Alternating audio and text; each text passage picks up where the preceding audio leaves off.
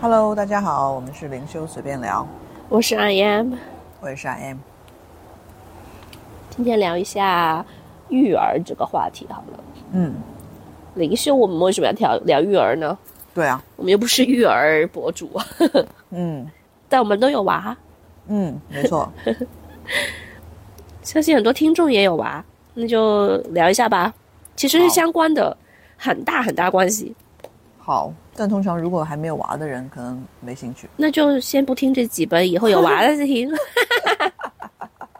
啊先做功课也可以啦。嗯，没错。嗯，育儿啊，育儿就是就先说这个儿，就小孩儿，其实是一个非常好的灵修的呃催化剂，开启这个灵性修行的一个非常大的一把钥匙。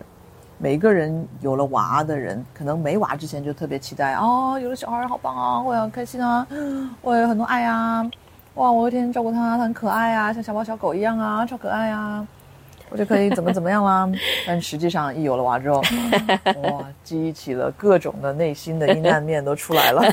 所有小时候的呃情绪全都出来了。还有各种的焦虑啊、不爽啊、伤心啊、愤怒啊、悲伤啊、委屈啊、啊不争气啊，觉得这小孩儿，就觉得这小孩儿怎么是个熊孩儿啊？然后又各种担心啊，他怎么又生病啦啊？哎，吃土。嗯，所以其实有了娃，呃，真的是一个很好的灵修的工具，你把娃说成这样好？时刻给我们课题，让我们就是不得不的发现、察觉到自己的各种的情绪，各种很大的情绪，大到可以影响呃家庭氛围啊、家庭关系啊、老公老婆的嗯关系啊，嗯。小到也不是说小，小到就是影响你和娃之间的关系啊啊，再大一点就是影响娃整个人生的取向，整个娃人生的那个走向。嗯，所以不要小看了娃，其实他是老师，以后就叫老师吧。对，因为娃怎么样成长，大家都听过这个词叫原生家庭，就是你怎么样带这个娃，这个娃的原生家庭就是如何。就如果你在带娃的时候，时刻被他激怒，然后时刻都会掉入一种负面的情绪的漩涡里面的话，那么这个娃的原生家庭，他就是相对是负面的。那么那么，那么如果你不想自己的娃长大之后再去疗愈自己的话，那么你就要好好的请你听完这一集。好好的明白，究竟这这育儿究竟该怎么育？嗯，那怎么育呢？我们还是说一下，如果育不好儿的话，会导致什么问题吧？育不好儿，因为这样子大家才有兴趣去学习究竟应该怎么样育儿。育不好儿，不就重复你自己的路吗？就是你小时候经历的所有的伤痛，你现在带着的所有的阴影，还有这些限制性的信念，你的娃就用那个方式，呃，再展现给你看啊。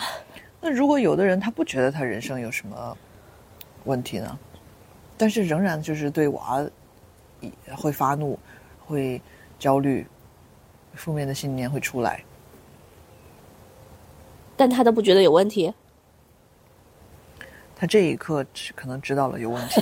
他以前觉得这不都正常吗？你看每个人都吼小孩嘛，所有的爸爸妈妈都是这样的呀，哦，都焦虑的呀，都卷的呀。哦，卷的话，那肯定那个要攀比的话，那肯定就小孩都不喜欢做功课啦，做做作业啦，学习啦。哦，那想咋样？嗯嗯，但是我相信每一个家长，其实嗯，就比如说内卷这回事儿，就是各种的补习班啊，各种的学这个啊，学那个啊，各种的给小孩儿的学区房啊，还有什么 找的那种嗯私教啊，好的学校啊，啊、报名这个啊，报名那个啊，哦，对，幼儿园没上到名校，这辈子就毁了。嗯，就是 就是如就是家长都是想把最好的给娃，对，这个我觉得这个出发的心是出于爱的，但是这个爱里面带着很多信念。不是你先不要跳得那么远，你先让大家赞同他们在做的跟我们说的是一致的嘛，嗯，就是大家都是为了娃好嘛，是，然后因为看到别人报了这个补习班、那个补习班，十几个补习班，那我也也要努力工作，然后 攒这个钱，让我的娃也有十几个补习班，啊然后上名校，穿最好的衣服，吃最棒的食物，咋地请最高级的保姆。咋地？我小时候没过上的生活 我们小时候没有没有这些的，条件，社会上没有这样的宣传，你知道吗？没有这样的 marketing，这样的，呃，marketing 叫什么来着？中文市市场市场营销。嗯对对对对对，没这么多公司可以让家长去报。呃，当时的家长应该偷笑了。然后，那么这些家长其实是对娃是有很大的、很多的爱，然后很多的期待。嗯。嗯，很多时候就是我之前也问过我一些朋友，他们焦虑说啊，娃都不喜欢上这个课，然后也不不不喜欢这个，不喜欢那个，然后怎么怎么的，然后但是当然他给他报了很多很多班，那然后我就问问他们说，那那你之后想想娃怎么样呢？就是你觉得你想娃以后过一种什么样的生活？然后很多家长其实不是那种虎妈虎爸型的，他其实很简单，初衷也就很简单，就是说哦，我就想他以后就开心，做一个快乐的人，做一个自信的人，比如说自信的人，然后有自己的兴趣爱好，然后呢，呃，喜欢的工作，然后找到喜欢的男女朋友，嗯，就这样。其实初衷都很简单，但是 条条框框很多，呃，因为社会上的呃各种信息，各种信息，导致他们觉得 哇，不能不能不能落下我家娃哎，我家娃也也要有这些的这些兴技趣班能。呢，没有这些技能。而，且这些技能哎，必修的哎，一定要有啊。所以呢，就就跟着大大伙儿一起一起卷，卷到娃本来其实是一个开心快乐的童年，变得变成了一个卷的童年，特别的嗯辛苦，嗯没时间玩。但是我跟你说，有些人会说我家娃特懂事，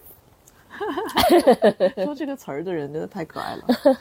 这个娃怎么怎么会把懂事和娃放在一起，觉得是一个好词儿呢？很多家长其实他夸他的娃都会说，哎，我们家那个挺懂事的，没事儿。哎呦，我我觉得这一集可能也适合一些小孩听，因为这里他们会觉得我们在给他们点赞，就是对对对对对，懂事怎么是一个好词儿呢？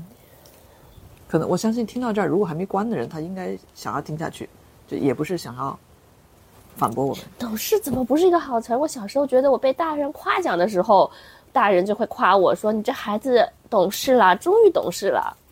然后那那当时小孩儿的你是一种开心吗？”当然啦，就是被表扬了嘛。哦，啊，价值观建立在大人的赞扬上，所以大人表扬我懂事，带着笑容，带着欣慰的笑容的时候，我就，哦，我这下做对事了，我下次要继续这样子，我就是懂事的好孩子了。那么就是说，当大人不给你任何方向的时候，你就不知道该听谁的了。对呀、那我谁夸我懂事？大人说：“你出去社会吧。”我我我 我懂事，我我不知道该干什么，我不知道我喜欢什么。所以就就进大公司跟制度嘛，嗯，就就反正每天要做什么事情都被人安排的妥妥当当了。嗯，对，这就是，而且这还变成了一种赞扬，就大人说啊，这样踏踏实实好，一步一脚印。啊，然后不得不就要变成在这个社会里跟其他人啊、拼拼拼对个你死我活。对啊，然后就继续给下一代，就变成啊，不行，你这个得幼儿园就得上个名校，不然你就拼不过，因为人口这么多，嗯落下了，上不了好小学，上不了好小学，上不了好中学，嗯，然后你就哎读不成大学咋办？上不了好的中学就上不了好的高中，上不了好的高中就上不了好的大学，上不了好的大学你就找不到好的工作，对，你找不到好的工作，第一个好的工作找不到，第二个好的工作也找不到，然后你以后就没有人要，对对对对对，嫁不出去，娶不到老婆然后，你也你也赚不上钱，你 你这一辈子都被安排好了然后你没有人想要跟你结婚，然后你也生不出小孩，你生了小孩你也养不起，因为你也赚不了那个钱去养。对不对？然后我还是给你攒着吧，我给你攒着这钱，你以后买套房子，一辈子就被安排了。哎呦，嗯，如果你是这个娃，请你继续听下去。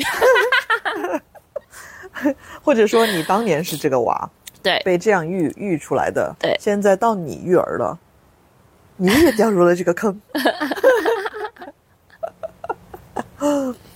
嗯，但这其实也是，但这只是一方面的啊、就是没有意识的去育儿导致的一方面的很浅的一个问题。我们说的其实还有一些啊、会对这个儿嗯制造一些限非常大的限制性的信念，甚至是一些内心的一些创伤，嗯呃的一些不不太恰当的育儿方式。比比如说呢？如说，嗯，比如说一个信念较强的一个家长，就好比刚才同样的一个案一个一个例子，就是嗯他认为说，哦，如果没有好的学校啊，然后就没有好的工作，然后没有好的工作就就没办法结婚啊，没有人会想要跟你结婚啊，然后你就没办法生小孩啊，然后你就买不了房子啊，买不了车啊，然后你就 以后人生就惨了那种。如果这个家长他但凡这个信念特别强，然后还掺杂掺杂掺杂着一些负面的打击在里面，一些批判在里面，一些强制性在里面，那么他就会觉得人生，呃，小孩的这条道必须要这样走，对，如果不没有第二条路。就不行。那么，如果一个很硬的、很强制性的家长，他就会觉得说，你不孝顺，你怎么可以这么这么这样？或者说，你这个小孩怎么那么笨？这这都算不好，这都学不好。你知道你以后就是一个废物了吗？如果你不这个学校不读好，这个兴趣班不给我读好，然后你这个考试不给我考好，或者说你这么不听话，你以后就会怎么怎么样，你这口气还学的挺好的。是吧？入戏了，入戏了。这就是一个偏比较偏激的一个很强烈的信念的一个家长会说出来的话。什么不都这样的吗？我不好意思，我带入观众。所以我们现在是说的是对儿的影响，因为我们会老是把那个那个叫 outcome 叫什么结果，结果看得比这个过程还重要。嗯就是我们把那个，嗯，本来那个初衷是想要小孩以后都可以做一个开心的人，身体健康，然后心想事成，然后都开开心心、简简单单、呃开开心心，呃的一个一个观念、一个想法，强制的给他放在一个条条框框里面，而且又觉得说只有这样，这个娃才会幸福。然后呢，牺牲，即使牺牲这个娃的整个前面二十年的人生都可以，只要他二十年后能够出人头地，那就是值得的。哦，我的天，还有你是听着我都累了。但是大家没有发现的就是，你想要的儿是以后能够做一个快乐的人，而快乐的人他到底需要具备哪些的心理素质？你有没有想过？因为在这二十年内，甚至二十多年或者十几年内，你给他灌输的这些信念、这些想法、这些观念，会让他变成一个很不快乐的人。而这些信念，他不可能在二十年后就瞬间吧不见了，他就他不可能，他出人头地了之后，这些信念他就一夜全忘了。然后就变成了一个开开心心、傻大姐一样的一个天真烂漫的一个轻轻松松的一个 人了。就是好像意思就好像，当他有了很多钱，有了大房子，结了婚了，生了小孩了，那么他就可以允许，就是 简简单单的快乐了。但是没到达那一步之前不行，怎么，都不行。这是个什么逻辑？就是我把大家内心不知道的逻辑说出来了。很多时候大家没想到这一层，就觉得说啊，别人报补习班，我也报十个补习班吧，给我的小孩儿。哦，我就努力工作，我我我赶紧赚多点钱，让我的小孩也能报上这个补习班那个补习班，然后这还多多益善这个嘞这个名校的啊，多多益善。多多益善，对。然后哎呀，小孩不愿意做作业，这就是正常的嘛。哎，多做几个他就习习惯了，他就听话了，他就懂事了，他就知道这这都是为了他好。他以后就知知道了，他以后找工作的时候他就知道了。嗯嗯，可是，可是，嗯，啊，可是其实就连找工作这个，大家也，嗯，哎，不想说的太深了，因为说到显化，说到这个这个娃他怎么样可以过上自己想要过的生活，这己就说育儿吧。嗯，其实，对我推荐大家还是要多看一下育儿的书，正面育儿的书啊，不是说负面育儿但的书。市面上太多了，我觉得其实有一些所谓正面育儿的书，里面也是很多他脑海中的声音。哦条条框框的东西，对，很多这种你必须怎么样怎么样做大。家还是听我们的节目吧。对，因为我们不知道我们的节目的听众有多少是爸爸妈妈，所以如果你们是的话，欢迎给我们留言，这样子我们可以多聊一些相关的这样的话题。要不然的话，我们更喜欢聊关于意识啊、那个内观啊、察觉啦。但是其实每个人在灵修的道路上，在内观的道路上，很很大占据了很大一段时间，是用来疗愈自我的内在小孩。嗯，然后这个内在小孩说起来，要说一下，其实我们现在所带有的，就如果没有自我疗愈、自我察觉的话，那其实我们整个人生带着带着的这种信念、这种想法、这种嗯轨迹，都是我们在呃七岁之前形成的。那所以七岁之前对我们的影响是非常的大，但最重要的是，我们还不太有记忆，在七岁之前到底发生了什么事，其实它都在我们的潜意识里面了。那呃，很多人想要疗愈他的内在小孩，但是他说我什么都想不起来啊。就七岁前我不记得什么事了，好像挺快乐的，但是我现在不太快乐。我现在觉得我有很多伤痛，这怎么办呢？这怎么办？这是这这个话题是关于疗愈自己了，就不是疗愈育儿了。那我没疗愈好自己，我育不了儿呀。那当然不是，很多人都不知道这一点，他觉得是儿要先把娃教好了，先把娃教好了再说吧，其他的都不太重要。我高不高兴，幸不幸福没事儿，哎呦我只要娃幸福了，我就幸福了。我的天哪，这谁教你的？听众们，你们说，你们是不是都有这样的想法？这种牺牲小我成全大我的。哎呦我的天！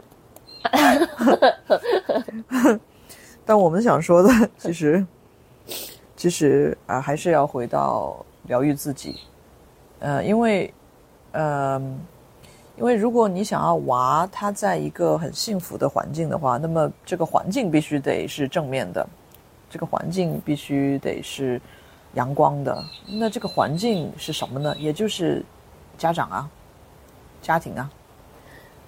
如果如果这个娃他没有，就好像一棵树，如果你种在一个嗯嗯不太好的一个环境里面，嗯，各种的乌烟瘴气，嗯，土壤也没有营不好养，营养没太阳，对，然后没什么水分的一个地方的话，这个树也长不好啊。但是如果你把这个种子放在一个阳光充沛，然后土壤非常好的一个地方的话，你其实不用怎么管它，它照样可以长成一棵大树。所以娃啥问题也没有，别再怪娃了。嗯，所以说，想要，